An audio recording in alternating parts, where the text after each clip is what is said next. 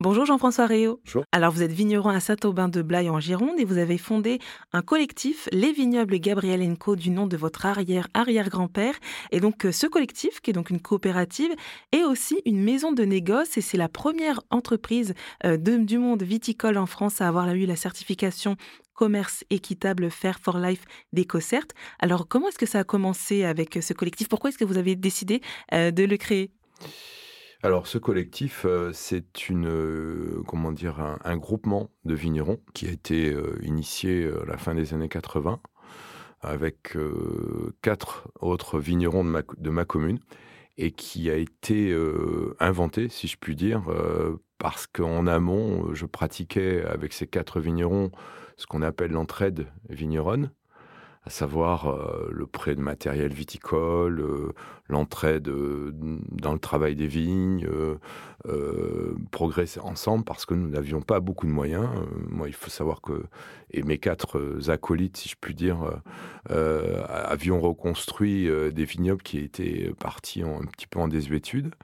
Et comme nous n'avions pas trop de moyens, on avait ben, en tout cas la- l'ADN de l'entraide.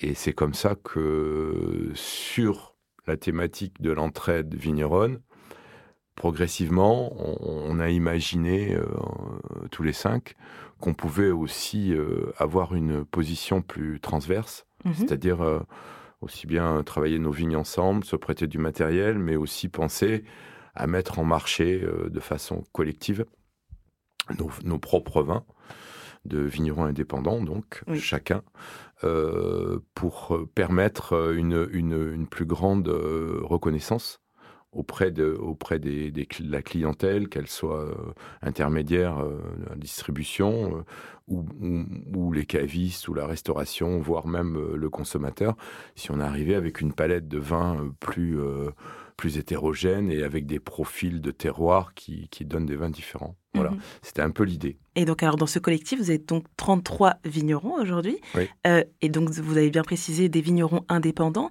Alors, qu'est-ce que c'est un vigneron indépendant? Alors, euh, un vigneron indépendant, c'est un, vigneron qui, qui, euh, qui s'occupe évidemment de sa vigne, qui produit son raisin, mais qui euh, également produit son vin, enfin vinifie, ses- vinifie son vin, l'amène jusqu'à la mise en bouteille, enfin le vieillissement et, et- et mise en bouteille, et commercialise lui-même son, son vin euh, de manière euh, directe ou indirecte via, via des distributeurs. Pour prendre le- le- l'inverse de ce système et le système consacré donc à Bordeaux, le vigneron est souvent un vigneron euh, producteur de raisins qui apporte euh, à une cave coopérative qui est un regroupement de, viticulteurs et la cave coopérative est le, centre névralgique de vinification, d'élevage et de commercialisation.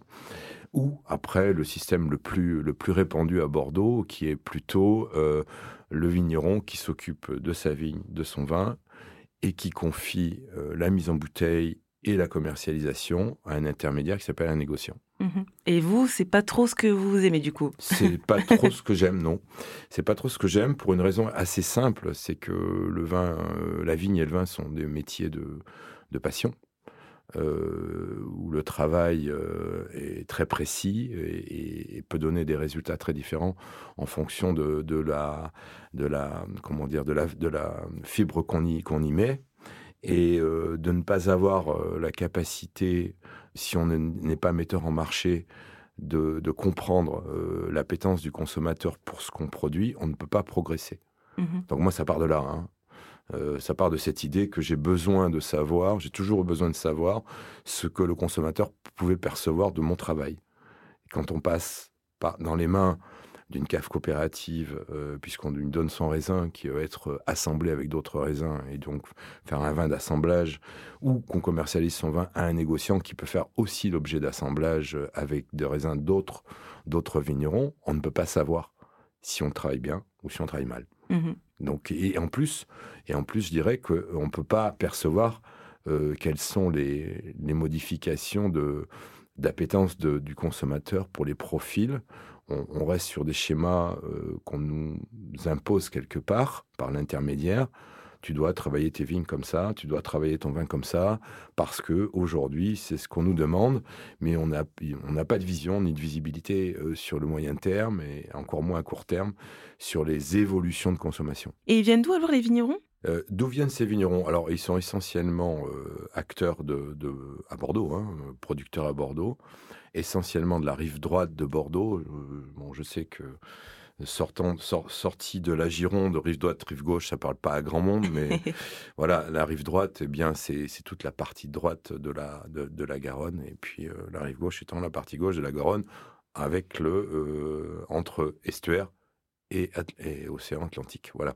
Et donc nous, on est plutôt composé, euh, même totalement composé de, vignerons de la rive droite, c'est-à-dire majoritairement les côtes, les côtes de Bordeaux et le Libournais également, avec euh, les satellites euh, de Saint-Émilion, euh, etc. Ce collectif, il est basé sur plusieurs principes, mais dont faire du vin éthique. Hum. Le collectif, il a été fondé, comme je l'expliquais en préambule, en préambule par, par une notion de, humaine et, d'entraide, et qui, assez, je dirais, assez naturellement, emmène vers une, une, éthique vigneronne. L'éthique, vigneronne, elle, elle est à, sa base euh, représenté par une, mutualisation, une communication, un partage avec, avec d'autres vignerons, puisque ça aussi, euh, c'est quelque chose d'assez, enfin plus maintenant, mais c'était quelque chose d'assez nouveau que de partager du savoir avec, euh, avec des confrères ah. Ah oui, oui, chacun était un petit peu dans son précaré jusque, jusque-là, et, et c'est un peu casser les codes que de partager du savoir, de la technique, euh, de la vision sur les sur les sur les modes de culture de la vigne, sur les modes d'élevage, de, vinification et d'élevage des vins. Cette mutualisation permet euh, un bel épanouissement et de, richesse euh, pour pour progresser ensemble et pour être, je pense, mieux reconnu sur le, dans, le monde du vin. Alors Jean-François Rio, l'interview touche bientôt à sa fin. Est-ce que vous auriez un dernier mot à ajouter euh, pour conclure? Si j'avais un message à faire passer, euh, je pense que les, les vignerons doivent devenir acteurs de la promotion bordelaise, pas que le négoce. Il faut vraiment que les vignerons soient pris en considération pour que le consommateur perçoive ce qu'est réellement Bordeaux. En fait, voilà. La problématique de Bordeaux, c'est les châteaux qui, pour le consommateur, ne veulent, ne veulent strictement rien dire et qui, encore une fois, euh, le message qui est véhiculé euh, est incompréhensible, euh, puisqu'on ne peut pas dire d'un côté château égale prestige, et de l'autre voir des bouteilles de vin qui sont bradées dans les enseignes, ou qui font l'objet, en tout cas les vins qui sont encore dans les cuves, font l'objet de distillation subventionnée, euh, en prenant l'argent dans les poches du contribuable. C'est ces deux messages qui sont pour moi totalement contradictoires et qui donnent surtout pas une bonne image du vigneron qui se cache derrière toutes ces bouteilles. Eh ben merci Jean-François Réau, vigneron en Gironde des fondateurs du collectif Les Vignobles Gabriel Co. Merci à vous. Et on rappelle que l'alcool est à consommer avec modération.